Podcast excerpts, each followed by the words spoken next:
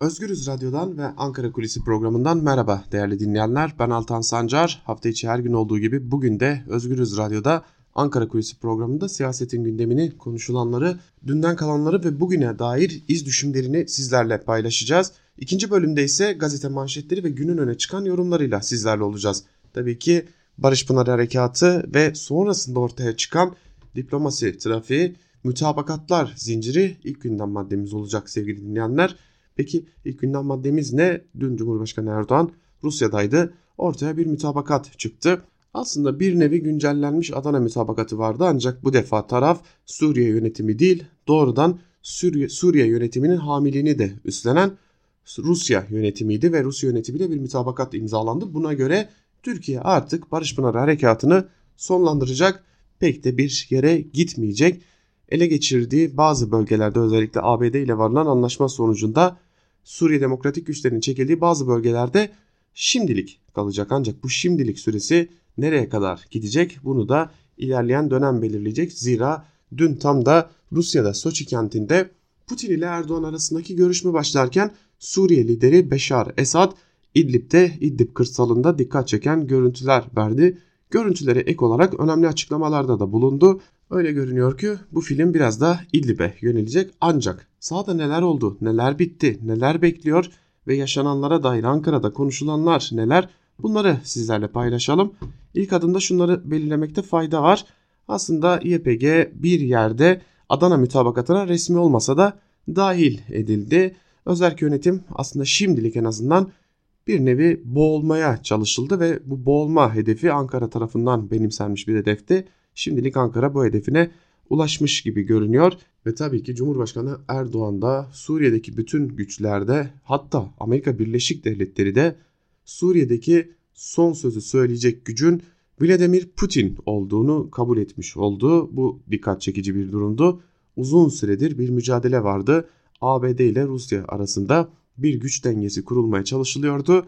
Biraz da Türkiye'nin müdahalesiyle güç dengesi ABD aleyhine değişti ve Rusya artık Suriye'deki kesin zaferini ilan etmiş oldu. Artık her şey Putin'in iki dudağı arasında Suriye için. Kürtlerin kaderi de buna bağlı gibi görünüyor. En azından şimdilik elbette ki Kürtler 3. yol sistemini benimsemiş durumdalar ve mevcut ortaya çıkabilecek durumlara karşı ne gibi alternatifler var, ne gibi tavırlar sergileyecekler bunları ilerleyen saatlerde hatta günlerde öğreneceğiz. Ancak şunu kabul etmek gerekiyor ki Erdoğan Putin'in Suriye'deki otoritesini tam anlamıyla kabul ederek kendi amaçlarına ulaştı ve ortaya çıkan Kürt oluşumunu boğmayı başardı. Bu içeriye dönük bir zafer algısı yaratmaya yetecek bir güç de en azından şimdilik bunu böyle değerlendiriyor AKP'liler, AKP içerisindeki yöneticiler.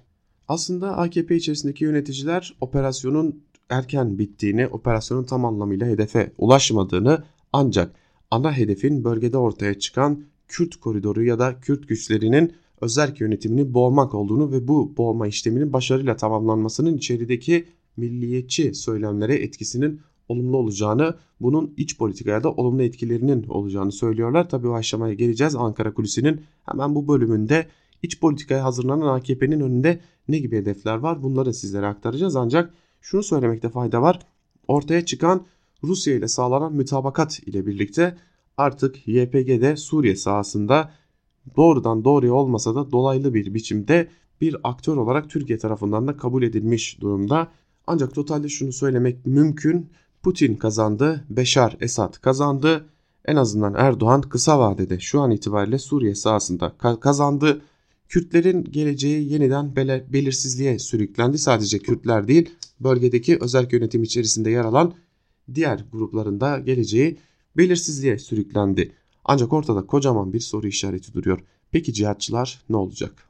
Ankara'dan ulaştığımız önemli kaynaklar hala bu soruya yanıt verebilmiş değiller. Şunun kuşkusunu yaşıyorlar özellikle. TOKİ ihaleleri neredeyse artık askıya alındı. Çünkü bölgede TOKİ yapalım, Suriyeli mültecileri yerleştirelim söyleminin artık gerçekle örtüşmediği, örtüşemeyeceği bir kez daha ortaya çıktı. Aynı zamanda İdlib'de yer alan cihatçı gruplar her ne kadar Barış Pınarı Harekatı'yla biraz da olsa unutulmuş olsa da yine bölgedeki Türk gözlem noktaları her ne kadar şimdilik biraz akıllardan çıkmış olsa da çok yakın bir zaman diliminde İdlib'e başlatılması muhtemel olan o operasyon ile birlikte yeniden önemli bir gündem maddesi haline gelecek İdlib. Zira artık böylesi bir mütabakatın karşılığında İdlib'in verildiğine dair AKP'li yöneticilerin kesin yargıya varmamakla birlikte bir kanıları oluşmuş durumda artık İdlib'de düğüm çözülecek gibi görünüyor dedi. Ulaşabildiğimiz AKP'li yöneticiler tabi bunun dışında önemli bir nokta daha var. Bu da şu ki peki Türkiye'nin iç politikasına bu durum nasıl yansıyacak? Kısa vadede Cumhurbaşkanı Erdoğan'ın içeride hem tabanını hem partisini hem de milliyetçi kesimleri konsolide ettiğini ve yeniden Türkiye'nin en önemli siyasi aktörü olduğunu, Türkiye'de son karar merciği olduğunu, eleştirilemeyecek noktada olduğunu, değiştirilemeyecek noktada olduğunu ve Türkiye'ye zaferler kazandıran, yeniden toprak kazandıran bir noktada olduğuna dair önemli bir politika işlenmesi bekleniyor AKP içerisinde ve bu AKP içerisinde ortaya çıkacak politikanın aynı zamanda basın yoluyla halk kesimlerine de ulaştırılması gibi önemli bir hedef belirlenmiş durumda. HDP'ye geleceğiz ancak kısaca CHP'ye de değinmek gerekirse CHP içerisinde de ciddi bir umutsuzluk hakim. Ortaya çıkan özellikle 31 Mart ve 23 Haziran seçimlerinde ortaya çıkan tablonun bir anda değişebileceğini mümkün gören, değişebileceğini gören CHP'liler içerisinde daha sağlıklı ve daha keskin, daha ayakları yere basan politikalar üretilmesi için neler yapılmalı sorusunun önemli bir noktaya gelmesi bekleniyor. CHP'nin önümüzdeki günlerde bu konuyu gündemine alması ve tartışmasının da kuvvetle muhtemel olduğunu belirtmekte fayda var. Öte yandan ekonomik krizin varlığı bir süreliğine ötelenmiş durumda. Ancak hala ekonomik kriz varlığını sürdürürken Suriye'de ortaya çıkabilecek muhtemel bir cihatçı akını yine yeni bir mülteci akını ile Türkiye zaferle çıktığını söylediği o Suriye gündemine çok sert biçimde dönecek. Tabi bu dönüşler, dönüşlerin ortaya çıkaracağı politik savrulmaları ortadan kaldırmak için ise AKP hükümetinin yeni bir planı yok ancak eski bir plan yeniden devreye konulacak. Nedir bu plan? Aslında bunun emarelerini dün de gördük. HDP hedef alınacak. HDP çok HDP çok daha ağır bir şekilde hedefe oturtulacak ve bunun üzerinden farklı bir kurgu geliştirilecek. Artık HDP'li seçilmişlere yönelik tutuklamalar, HDP'li seçilmişlerin görevden alınması, HDP'nin sokağa çıkarılmaması, eylem yapılmaması noktalarının dışında ilerleyen günlerde HDP'nin varlığının tartışılmaya başlanacağı bir dönemin de kapılarını aralamaktan çekinmeyecek gibi görünüyor Adalet ve Kalkınma Partisi yöneticileri ki buna dair de güçlü emareler her geçen gün kendini gösteriyor. Ancak Ankara'da HDP kapatılırsa büyük bir kazanç elde eder miyiz? Yoksa HDP'nin varlığı susturulmuş HDP'nin susturulmaya çalışılan HDP'nin varlığı yeterli midir sorusu Ankara'nın önemli bir gündem maddesi olacak önümüzdeki günlerde diyelim ve Ankara kulisini burada noktalayalım. Oldukça yoğun bir gündem ve oldukça yoğun bir kulis akını var. Elbette ki bu kulislerin bir kısmı doğrulanabilmiş, bir kısmı hazırlığı süren politikalar.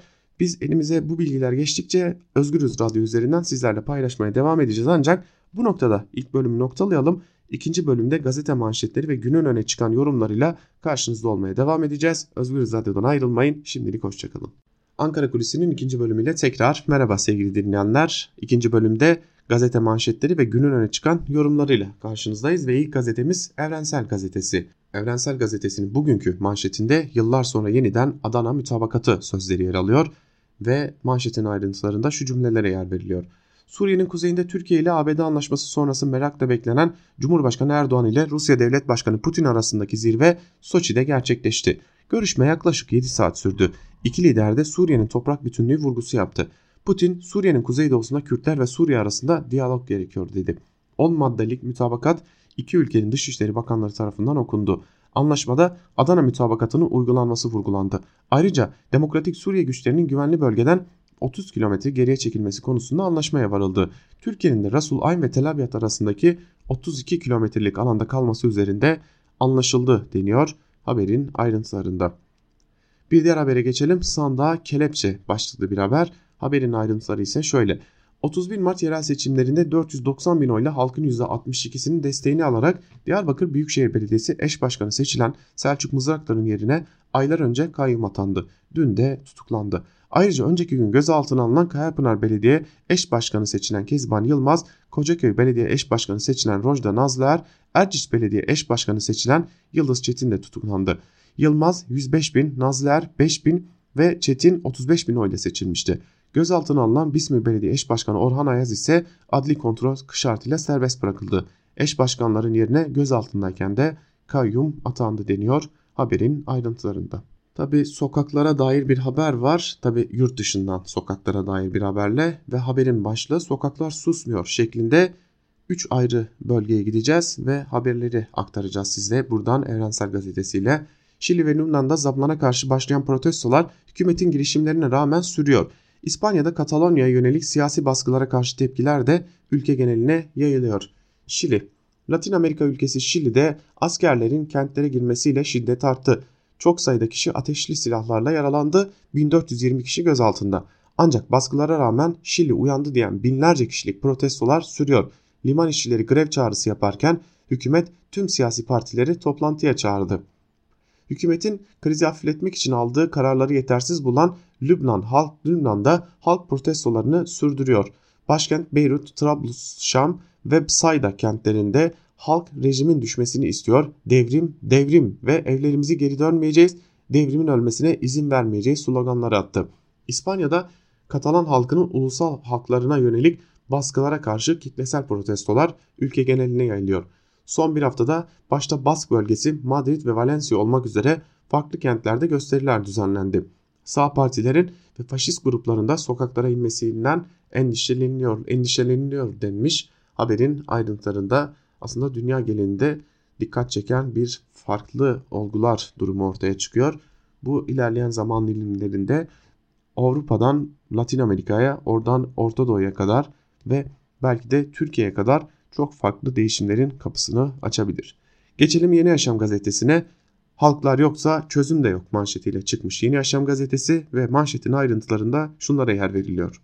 Türkiye'nin 9 Ekim'de Kuzey Suriye'ye yönelik başlattığı operasyona 17 Ekim'de ABD'nin devreye girmesiyle 120 saat ateşkes sağlanmıştı. Bu ateşkesin bitmesine saatler kala Erdoğan Soçi'de Rusya Devlet Başkanı Putin ile bir araya geldi. 7 saatlik görüşmeden sonra iki isim 10 maddelik mütabakatta anlaştı. Mütabakat metninde güvenli bölgeden bahsedilmezken ateşkesin 150 saat daha uzatıldığı belirtildi.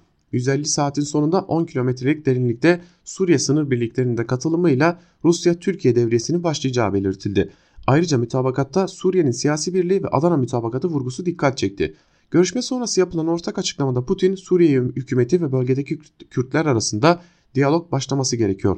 Çok uluslu Suriye halklarının parçası olan Kürtlerin hakları ancak böyle sağlanabilir dedi şeklinde ayrıntılar aktarılmış. Aslında dün de gözlerden kaçan bir haber vardı. Yeni Yaşam gazetesinin birinci sayfasında bu haber yer alıyor. Türkiye askeri eylemde masada başlıklı bir haber. Kısaca aktaralım bu haberi de. ABD Dışişleri Bakanı Mike Pompeo, Başkan Donald Trump'ın gerektiğinde Türkiye'ye karşı askeri eyleme geçmeye hazır olduğunu söyledi. Pompeo ayrıca ekonomik yaptırımların yanı sıra diplomatik yaptırımların da kullanılabileceğini vurguladı. Bir TV programına katılan Trump ise Türkiye'nin uygunsuz davranışlar sergilemesi durumunda gümrük vergilerini artırarak yaptırım uygulayacağını söyledi şeklinde ayrıntıları aktarmış olalım. Artık Türkiye'den bir şeyler koparılırken tıpkı sanırım Türkiye yönetiminde olduğu gibi tehditlerle bir şeyler koparılmaya çalışılıyor.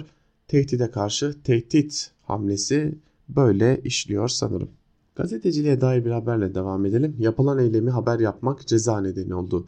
PKK lideri Abdullah Öcalan'a yönelik tecritin kaldırılması talebiyle yapılan bir eylemde gazetede yer verildiği için Yeni Yaşam gazetesi eski yazı işleri müdürü Osman Akın'a ceza verildi. Mahkeme 1 yıl 3 ay ceza verdiği Akın hakkındaki hükmün açıklanmasını geriye bıraktı deniyor. Ve HDP'ye dair bir haberi de aktaralım. HDP meclisten çekildi. HDP eş genel başkanı Sezai Temelli partisinin grup toplantısında konuştu. Kuzey Suriye'ye yönelik operasyona ve belediyelere kayyum atanmasına sert tepki gösteren Temelli meclisi barışa ve halkın iradesine sahip çıkmamakta eleştirdi. Temelli bu durumu protesto etmek amacıyla meclis çalışmalarına 3 gün katılmayarak Diyarbakır'a gideceklerini söyledi şeklinde bu haberin de ayrıntılarını aktarmış olalım. Aslında uzun zamandır bölgede özellikle HDP'nin güçlü olduğu bölgelerde HDP neden orada tartışması yürütülüyordu? Dikkat çeken bir hamle oldu bu konuda. Geçelim Cumhuriyet Gazetesi'ne. Esad'la yan yana manşetiyle çıkmış bugün Cumhuriyet Gazetesi ve manşetin ayrıntılarında şu cümlelere yer veriliyor. ABD ile uzlaşılan 120 saatlik ateşkes süresi dolarken Cumhurbaşkanı Erdoğan ve Rusya lideri Putin terör örgütü PKK-YPG'nin Tel Abyad ve Rasulayn dışındaki sınır hattından çekilmesi için 150 saat üzerinde anlaştı. İki ülke arasında imzalanan mütabakat muhtırasına göre Tel Abyad ve Rasulayn'daki durum korunacak. Rus askeri polisi ve Suriye sınır muhafızları bugün saat 12'den itibaren Türkiye sınırına konuşlanacak. YPG 30 kilometre derinliğin dışına çıkarılacak. 150 saat sonra Barış Pınarı alanının batısı ve doğusunda 10 kilometre derinlikte Kamışlı hariç Türk-Rus ortak devriyeleri başlayacak. YPG, Münbiş ve Terör Fat'tan da çıkacak. ABD'nin çekilmesiyle bölgede ana aktör konumuna gelen Putin, uzlaşıyla birlikte Suriye ordusunun meşru olduğunu Erdoğan'a kabul ettirdi. Türkiye, PKK-YPG koridorunu ortadan kaldırdı ama sınır boyunca güvenli bölge hedefine ulaşamadı. TSK ve Suriye ordusu artık Rusya'nın gözetiminde sahada yan yana olacak. İki liderin bir araya geldiği görüşme yaklaşık 6,5 saat sürdü. Açıklama için kamera karşısına geçen liderlerden önce Putin, Suriye'de kalıcı istikrarın sağlanması bu ülkenin toprak bütünlüğüne saygı duyarak olur. Bölgede barışı ve istikrarı Türkler ve Suriyeliler birlikte sağlayacak dedi. Cumhurbaşkanı Erdoğan, Tel Abyad ve Resulayn arasında YPG'ye verilen 120 saatlik sürenin dolmasına karşın sözlerin tam manasıyla yerine getirilmediğini belirtti. Erdoğan, atmamız gereken adımları atacağız. Gerekirse taviz verirsek terör örgütünün önünü açmış oluruz dedi şeklinde de ayrıntılar aktarılmış. Erdoğan aslında biz taviz vermeyeceğiz ve sözler yerine getirilmedi dedi ama Milli Savunma Bakanlığı akşam saatlerinde Lavrov'un açıkladığını bir kez daha açıkladı ve harekata gerek kalmamıştır dedi. Şirketin bakanı başlıklı bir haber var yine Cumhuriyet gazetesinde onunla devam edelim. İstanbul Büyükşehir Belediye Başkanı Ekrem İmamoğlu, Ulaştırma Bakanı Turhan'ın Haydarpaşa ve Sirkeci Garı'nın ihalesine yönelik İBB'nin tavrını zorbalık olarak nitelemesine sert yanıt verdi. İmamoğlu, bakan açıklamayı ihaleye, ihaleye giren şirket avukatı olarak mı, ülkenin bakanı olarak mı yaptı anlamadım dedi. Turhan'ın TCD'nin itibarını zedelediğini söyleyen İmamoğlu, bugüne kadar yaptığımız işlerde kazalarda kazalarla zedelediniz. Tarihi iki simgesini bilmediğiniz birine vermeyi tercih ederek zedelediniz. Bizim de vazifemiz bu tarihi binalarımıza sonuna kadar aslanlar gibi sahip çıkmak şeklinde konuştu. Geçelim Bir Gün Gazetesi'ne. Bir Gün Gazetesi çözüm adresi Şam manşetiyle çıkmış bugün ve manşetin ayrıntılarında şunlara yer veriliyor. ABD ile ilan edilen 5 günlük ateşkes kararının dolmasına saatler kala Soçi'de yapılan 6 saatlik Putin-Erdoğan zirvesinden 10 maddelik mütabakat çıktı. Ateşkesin 150 saat daha uzatıldığı mütabakatta SDG güçlerinin 30 kilometre güneye inmesine karar bağlanırken Barış Pınarı Harekatı alanının batısı ve doğusuna 10 kilometre derinlikte Türk-Rus ortak devrileri başlayacak. Suriye'nin siyasi birliği ve toprak bütünlüğüne vurgu yapılarak Şam yönetimi fiilen tanınmış oldu. 8 yıl önce Suriye iç meselemiz denilerek Emevi Camii'nde namaz kılma rüyaları görmekle başlayan hikaye günün sonunda Suriye'nin toprak bütünlüğünü savunuyoruz'a kadar evrildi. Soçi'den Washington'a, Cenevre'den Astana'ya küresel güçler, güç merkezlerinin kapılarında rol kapmaya çalışırken 2011'den beri yürütülen politikaların Türkiye faturası ağır oldu. Günün sonunda 4 milyona yakın sığınmacı, sınırda 10 binlerce IŞİD'ci ve El-Kaideci ile baş başa kalındı deniyor haberin ayrıntılarında. 7.3 milyar dediler, 56.6 milyar aktardılar. Başlıklı bir haber var yine Bir Gün gazetesinde. Onunla devam edelim. Bütçenin kullanımında keyfiliğe yol açtı ve meclise ait olan bütçe hakkının gasp anlamına geldiği gerekçeleriyle eleştirilen yedek öde ödenek kullanımında iktidar hız kesmiyor. Yedek ödenek 2018 yılında genel bütçenin %7'sine çıkarak rekor kırdı. Sayıştay bütçeyi yapan meclise durumu bilgilerinize arz olunur diyerek iletti. Önce Maliye Bakanı'na, daha sonra Maliye Bakanı ile Cumhur bile birlikte Cumhurbaşkanı'na ve son olarak da doğrudan Cumhurbaşkanı'na bırakılan yedek ödenek aktarma yetkisi bütçe sınırlamaları dışında dev bir büyüklüğü kontrol olanağı sağlıyor denmiş haberin ayrıntılarında. Cumhurbaşkanı maaşına 7 bin lira zam başlıklı haber var. Onunla devam edelim. Meclise sevk edilen 2020 yılına ait Cumhurbaşkanlığı bütçe teklifine göre Cumhurbaşkanı Erdoğan 74.500 lira olan maaşını 81.250 liraya çıkardı. Böylece asgari ücrete 161 lira zam yapan Cumhurbaşkanı kendisine 3 asgari ücret, ücretten daha fazla zam yaptı. Ayrıca 2020 yılında Cumhurbaşkanlığına 26 yeni araç da alınacak denmiş. E, itibardan da tasarruf olmaz. Buna da anlayışlı yaklaşmak gerekir diyelim. Ve Milliyet gazetesine bakalım. Çünkü yandaşlar bu mütabakatı nasıl gördü onu da mercek altına almak gerekiyor. Tarihi mütabakat manşetiyle çıkmış Milliyet gazetesi adeta bir zafer edası var ve Cumhurbaşkanı Erdoğan'la Putin'in Soçi'de görüşmesinde varılan 10 maddelik anlaşmaya göre Türkiye Barış Pınarı Harekatı alanındaki konumunu koruyacak denmiş ve o 10 madde sıralanmış. O 10 maddenin ayrıntılarını biz haber bültenlerimizde de sizlere aktaracak ve mülteciler geri dönebilecek denmiş. Cumhurbaşkanı Erdoğan zirvenin ardından düzenlenen ortak basın toplantısında varılan anlaşma ile ilgili Sayın Putin'le terörle mücadele Suriye'nin toprak bütünlüğü ve siyasi birliğin sağlanması ile mültecilerin geri dönüşü noktasında tarihi bir mütabakata imza attık dedi. Erdoğan 20, 23 Ekim yani bugün öğle, öğle 12'den itibaren 150 saat içinde YPG'liler ve silahları 30 kilometrenin dışına çıkarılacak. 150 saatin sonunda Barış Pınarı Harekatı alanı sınırlarının batısı ve doğusunda 10 kilometre derinlikte Türk-Rus devriyeleri başlayacaktır dedi. Putin de alınan kararın Suriye'nin geleceği için dönüm noktası niteliğinde olduğunu söyledi. Tabi maddeler dışında Suriye'nin bütünlüğü yeniden Esad'la aynı noktaya gelinmek gibi hiçbir ayrıntıya değinilmemiş. Var olmayan bir zaferden zafer çıkarma çabası herhalde bu. Bakalım Hürriyet gazetesi ne diyor?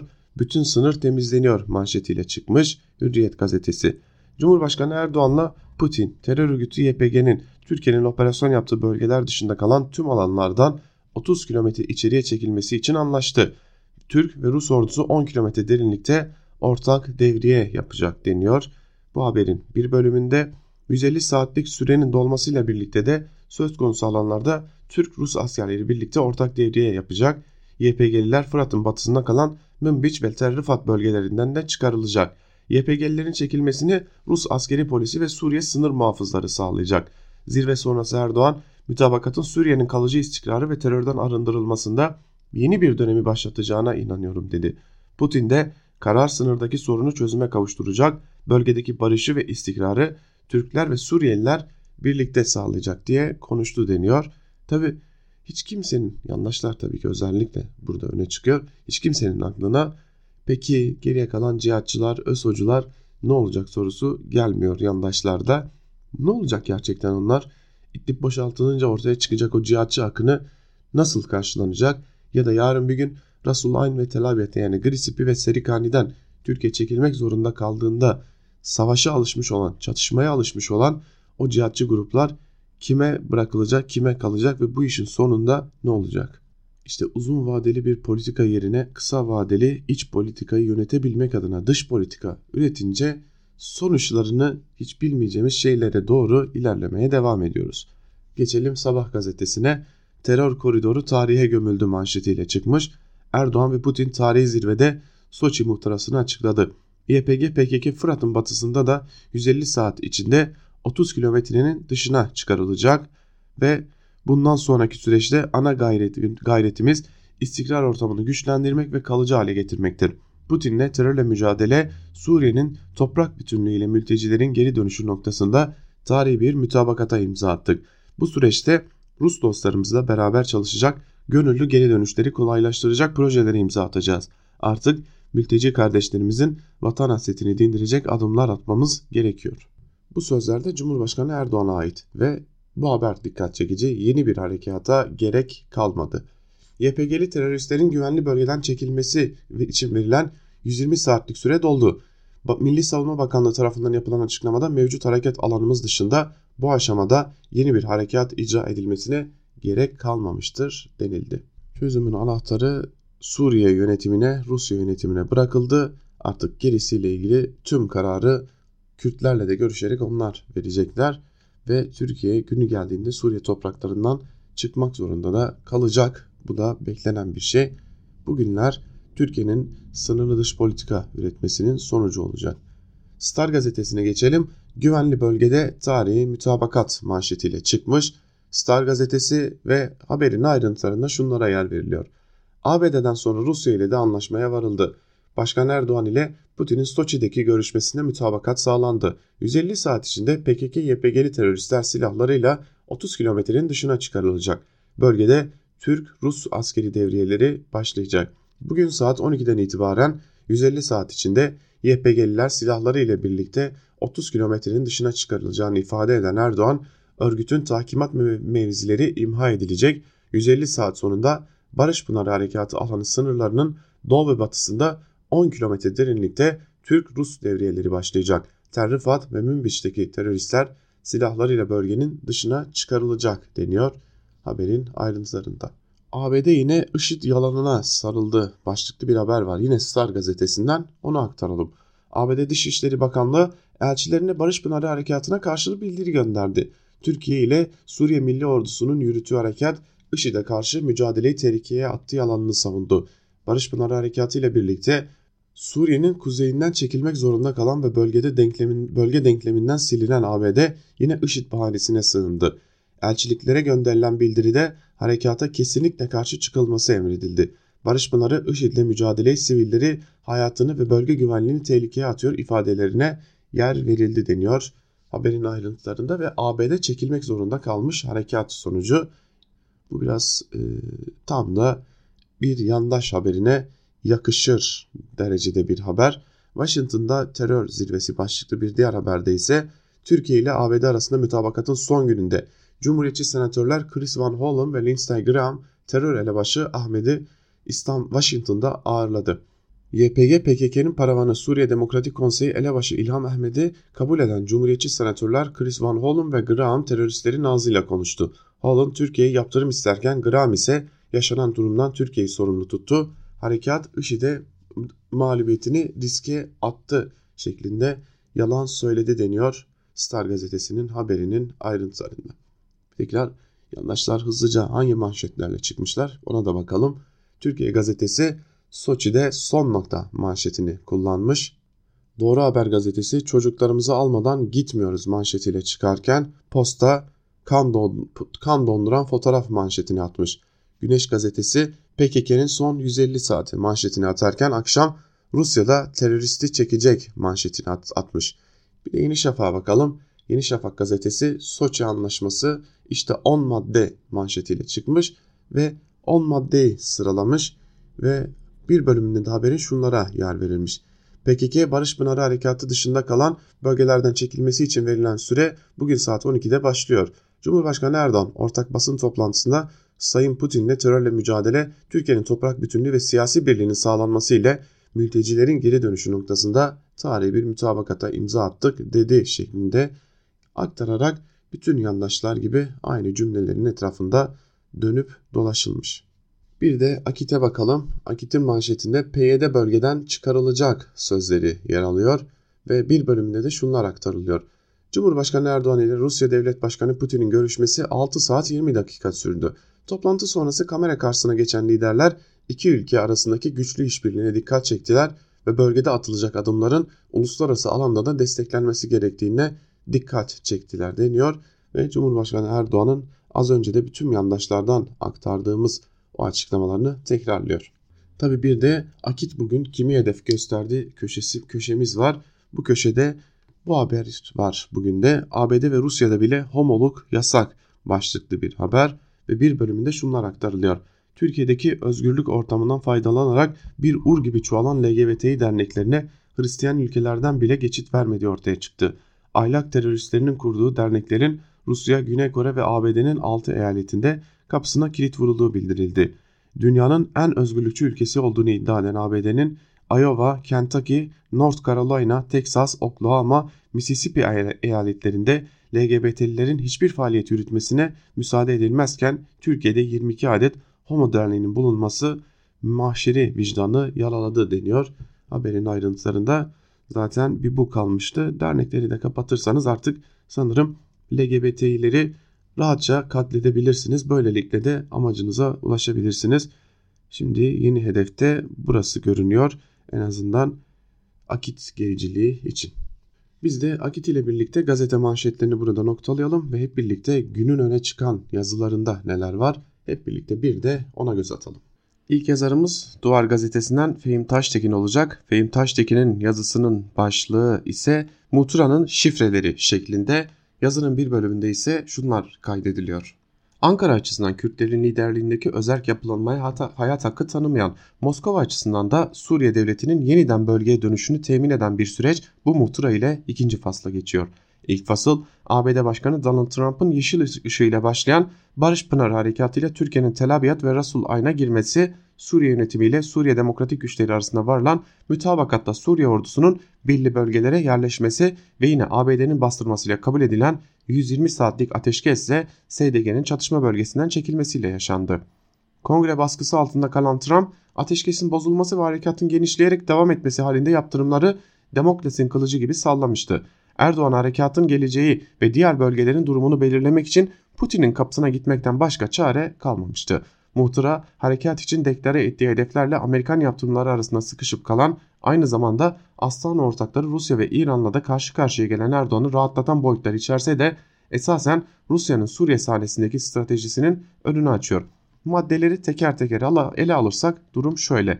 Madde 1. Her iki taraf Suriye'nin siyasi birliği ve toprak bütünlüğünün muhafazasına, Türkiye'nin milli güvenliğinin korunmasına olan bağlılıklarını teyit ederler. Astana mütabakatının temelinde de bu var. Ancak Rusya ve İran Türkiye'nin hareket tarzını Suriye'nin toprak bütünlüğü ve egemenliğini tehdit eder nitelikte buluyordu. Taahhüt mutat olduğu üzere ilk maddede tekrarlanıyor. Terörizmin tüm şekil ve tezahürleriyle mücadele etme ve Suriye topraklarındaki ayrılıkçı gündemleri boşa çıkarma yönündeki kararlılıklarını vurgularlar. Bu madde daha çok Türkiye'nin dilini ve kaygılarını yansıtıyor. Rusya, ABD Kürtleri ayrılıkçı bir gündeme çekmekle eleştirse de Halk Koruma Birlikleri yani YPG ve Demokratik Suriye Partisi'ne yani PYD'ye kesinlikle terör örgütü demiyor. Aksine Putin ortak topla basın toplantısında Türkiye'nin ısrarla karşı çıkmasına rağmen Kürtlerle sorunun Şam'la müzakerelerle çözülmesi gerektiğini vurguladı. Putin'in terör örgütü olarak gördüklerine de Erdoğan milli ordu muamelesi yapıyor. Bu madde görüşlerin değiştiği anlamına da gelmiyor. Madde 3. Bu çerçevede Tel Abyad ve Rasul Ayn içinde yer alan 32 kilometre derinliğindeki mevcut Barış Pınarı Harekatı alanındaki yerleşik statüko muhafaza edilecektir. Tel Abyad ve Rasul Ayn'da kontrolün tanımlanmayan bir süre için Türkiye'de kalacak olması Erdoğan'ın şimdilik en önemli kazanımı. Buradaki askeri varlığını bir çapa olarak kullanıp şartlarını dayatabilecektir. Rusya Barış Pınarı'nın devam ettiği sırada Suriye yönetimiyle DSG arasında mütabakat sağlarken bölgeye intikal etmeye başlayan Suriye ordusunu bu iki yerden uzak tutarak Türkiye ile olası karşılaşmayı önledi. Bu tutum statükonun korunabileceği ihtimalini doğurmuştu. Ancak bunun için Fırat'ın batısında Türkiye'den geri adım atmasını isteyeceği öngörülüyordu. İdlib, e, İdlib meselesi konuşuldu ama içeriye henüz basına yansımadı. Bundan sonra Fırat'ın batısındaki süreç hızlanabilir. Dün Suriye lideri Beşar el-Esad'ın İdlib kırsalındaki askerleri ziyaret etmesi bir işaret fişeği sanki. Madde 4.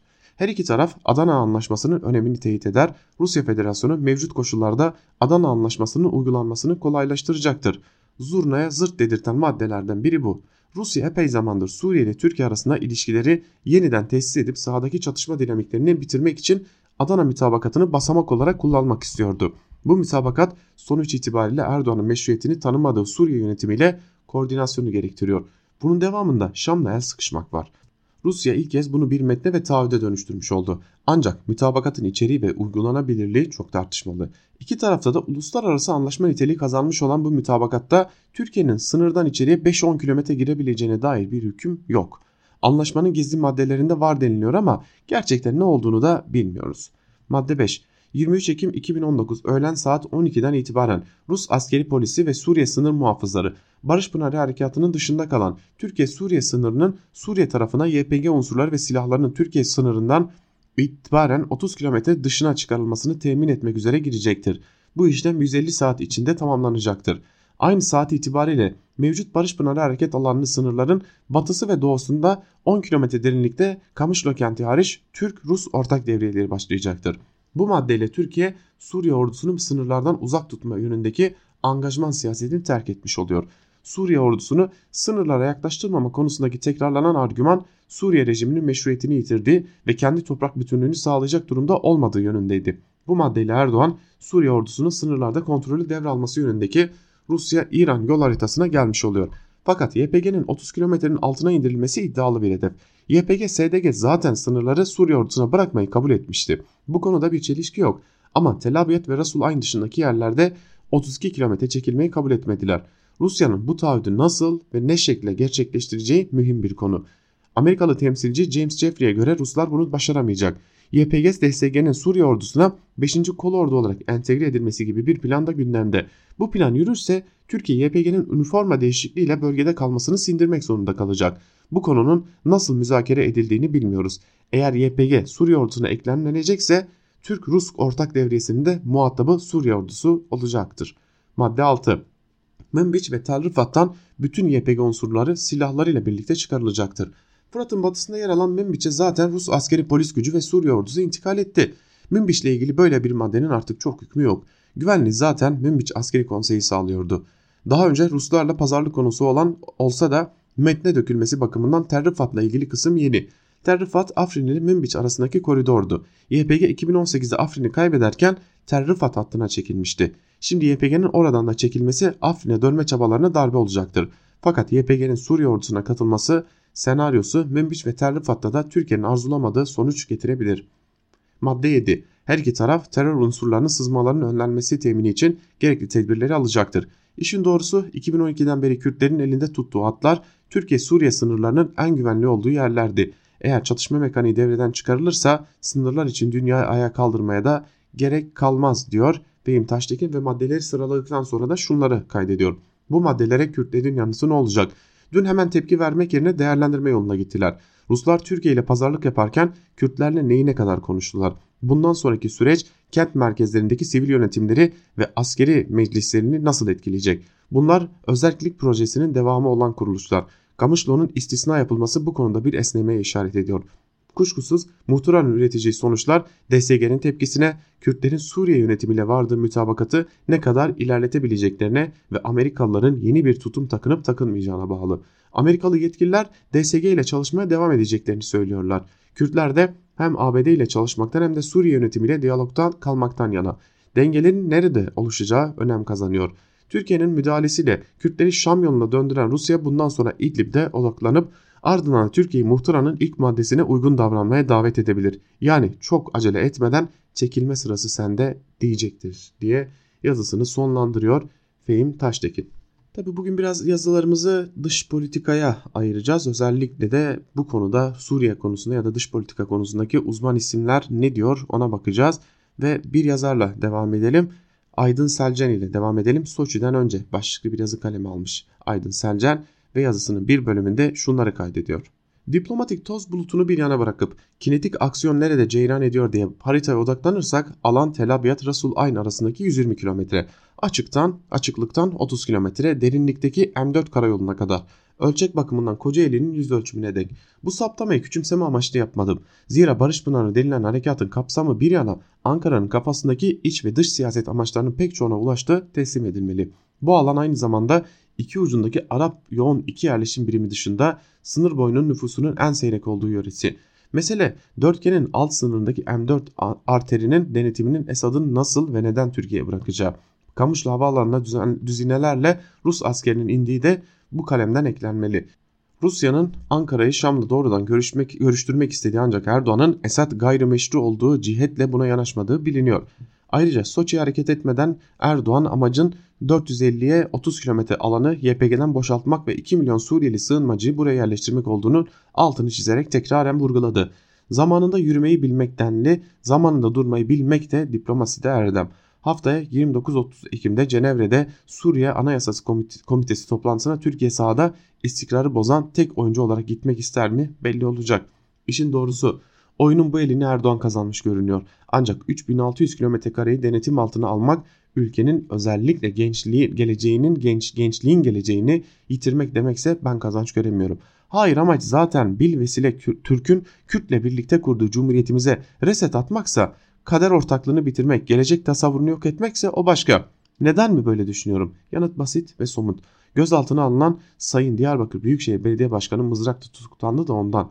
Ama ben kim oluyorum ki? Sonunda vatan kurtaran aslanların yanında bir romantik kolpacı işte diyor ve aslında Türkiye ve Kürt ilişkilerine de önemli bir atıfta bulunuyor Aydın Selcan.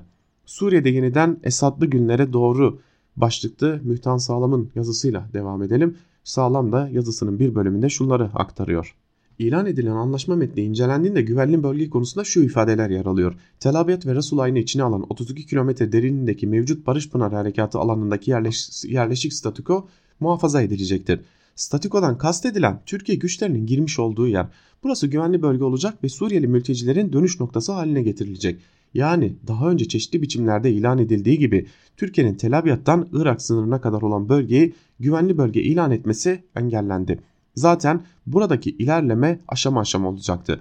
Türkiye'ye gelen tepkiye göre ilerleme üzerine bir strateji kurmuştu. Moskova ve Şam böylece Türkiye Resul ayında yaklaşık 120 kilometre ile sınırlı bölgede dur demiş oldu.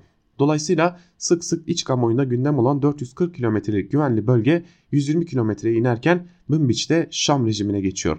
Anlaşmanın 5. maddesinde güvenli bölge ek bir düzenleme var. 5. madde 29 Ekim 2019 öğlen saat 12'den itibaren Rus polisi ve askeri Suriye sınır muhafızları Barış Pınar Harekatı alanında dışında kalan Türkiye-Suriye sınırının Suriye tarafına YPG unsurları ve silahlarının Türkiye-Suriye sınırından itibaren 30 kilometre dışına çıkarılmasını temin etmek üzere girecektir. Bu maddedeki iki vurgu dikkat çekici. İlk olarak Barış Pınar Harekatı yani Tel Abyad ve Resulayn dışındaki bölgenin dışında kalan yerin sağı solu net sınırı belirtilmiyor. Rusya ve Türkiye devriyesi açılıyor. Yani ABD'nin çekildiği yere bir nevi Rusya Türkiye ile beraber eklenmiş oldu. Rusya'nın burada ne kadar kalıcı olacağı, ne zaman Şam yönetimine devredeceği de bilinmiyor ancak Ankara ile Şam'ın arası iyi olmadığı için şimdilik Rusya burada denebilir. İkincisi YPG silahlarıyla beraber 30 kilometre güneye çekiliyor. Dikkat edilirse YPG'nin silahlarının imhası ya da güneye nereye kadar çekileceğinin ucu açık bırakılmış. Burada YPG ile Esad yönetimi arasındaki müzakerelerin belirleyici olacağı ve daha önce ifade edildiği üzere YPG'nin Suriye ordusuna katılması beklenebilir. Anlaşma maddelerinde adı geçmeyen bir yer var. İdlib. Erdoğan basın toplantısında İdlib'e değinse de anlaşmada geçmiyor. Anlaşmanın görüşüldüğü zaman diliminde Beşar Esad İdlib'deydi ve sert mesajlar verdi. Türkiye'yi Suriye topraklarını çalmakla itham etti. Esad yönetiminin ve Rusya'nın uzun süredir İdlib'e hakim olmayı beklediği biliniyor. Sadece Türkiye ile bir orta yol aranıyordu. Anlaşmada İdlib'e dönük suskunluk buranın rejime geçeceğini gösteriyor. Yoksa tam da anlaşma görüşülürken Esad durduk yere ne diye yollara düşsün hem de Rusya'nın haberi olmadan. Sonuç olarak YPG Türkiye'nin istediği gibi sınırdan çekildi. Ancak Esad ile yapacakları müzakerelerle nerede duracağı görülecek. Anlaşmadan ortaya çıkansa Suriye Savaşı'nın neredeyse bittiği ve Esad'ın yeniden Suriye hakim olma yoluna ilerledi. Yani başından beri Rusya, İran ve Suriye'nin istediği ve vurguladığı harita adım adım tamamlanıyor diyor Mütan Sağlam'da yazısının bir bölümünde. T24'ten Mehmet Yılmaz'ın yazısıyla devam edelim. Yılmaz'ın yazısının başlığı Erdoğan Rusya'dan istediğini aldı şeklinde ve yazısının bir bölümünde şunlar aktarılıyor. Barış Pınarı Harekatı ad verilen hareket, harekat ilk başlarken hedef Türkiye-Suriye sınırının Suriye tarafında 30 kilometrelik bir derinlikte PKK-PYD silahlı unsurlarının geri çekilmesiydi. Önce ABD ile varılan mütabakat ve ardından Rusya ile dün açıklanan muhtıra başlangıç amacına ulaşıldığını gösteriyor.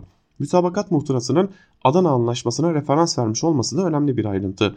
Bu anlaşma Türkiye'nin terörist unsurlara karşı Suriye içinde askeri hareket yapmasını meşrulaştırıyor ve bu aynı zamanda Türkiye'nin bu sorunla ilgili olarak muhatabının esasen Suriye devleti olduğunun da altını çiziyor ve öyle görünüyor ki Türkiye'nin de buna itirazı yok. Soçi'deki görüşmenin sonuçlarını görmek için 150 saatlik temizlik sürecini bekleyeceğiz. Bugün Türkiye'nin ulaştığı nokta Avrupa ile ipleri koparma noktasına getirmek pahasına da olsa Erdoğan açısından bir başarı olarak görülmeli. Mütabakat nasıl denetlenir, verilen sözler nasıl tutulur diye merak edenler olacaktır elbette. Bu noktada çok sorun çıkmayacağını düşünüyorum. Şimdi sıra ABD'de Trump ile yapılacak görüşme var. Bu görüşmeyle birlikte Suriye sınırımızda neyin şekilleneceği daha net bir tablo olarak ortaya çıkacak. Bu aşamada Erdoğan'ın Soçi'den istediğini alarak döndüğünü söyleyebilirim diyor Mehmet Yılmaz da yazısının bir bölümünde.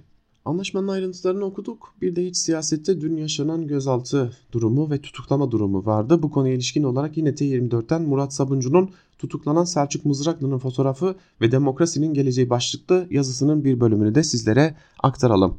İnsanın hafızasına kazanan kimi fotoğraflar vardır. Hiç unutulmayan. Örneğin polisin kollarına girdiği Kürt siyasetçilerin elleri plastik kelepçeli tek sıra fotoğrafları. GCK davası sanıklarının. O fotoğrafla ilgili dönemin Başbakan Yardımcısı Beşir Atalay iktidarın talebiyle sızdırıldığı iddialarına Fethullahçı örgütlenmenin işi olduğunu da söyleyerek şu yanıtı vermişti. O fotoğrafın yayınlanması Sayın Başbakanımızı beni ve hükümetimizi çok rahatsız etti. Hiçbir zaman tasvip etmeyeceğimiz bir görüntüdür ve direkt çözüm sürecine yönelik bir provokasyondur. Fotoğrafın üzerinden neredeyse 9 yıl geçti. Ortada ne çözüm süreci kaldı ne de AKP içinde Beşir Atalay. Şimdi Kürt sorunun güvenlikçi perspektiften çözme denemeleri yapılıyor. Dün yani 22 Ekim Salı günü yeni bir fotoğraf düştü sosyal medya. Diyarbakır'dan belediye başkanı seçilen yerine kayyum atanan Selçuk Mızraklı'nın fotoğrafı askerlerin arasında adliyeye götürülürken. Mızraklı çok değil 6 ay önce Diyarbakırlı seçmenin %63'ünün oyunu alarak başkan seçildi. Siyasete girmeden önce bölge halkının yakından tanıdığı bir doktor idi. 2018'de %64 oyla milletvekili seçilmişti. Hem milletvekili hem belediye seçimlerine girerken YSK tarafından diğer adaylara yapıldığı gibi güvenlik soruşturmasından da geçmişti. Ancak ne hikmetse yerel seçimleri kazanmasının hemen ardından İçişleri Bakanlığı'nca hakkında soruşturmalar olduğu gerekçesiyle görevden alındı, yerine kayyum atandı. Diyarbakır Cumhuriyet Başsavcılığı tarafından yürütülen soruşturma kapsamında Selçuk Mızraklı örgüte üye olmak ve örgüt propagandası yapmak iddialarına muhatap oldu. Mızraklı'nın avukatları ise belediye başkanlığı ile ilgili olarak bir şey sorulmamış, bir itirafçının uyduruk beyanına dayanılarak savcılık tarafından tutuklamaya sevk edilmiş gibi görünüyor. Yine suç icat etmeye çalışılıyor. Kısıtlama var, sorgu tutanağını göremiyoruz diyordu. Soru çok net. Selçuk Mızraklı'nın fotoğrafı ve tutuklanmasıyla topluma seçmene nasıl bir mesaj verildi?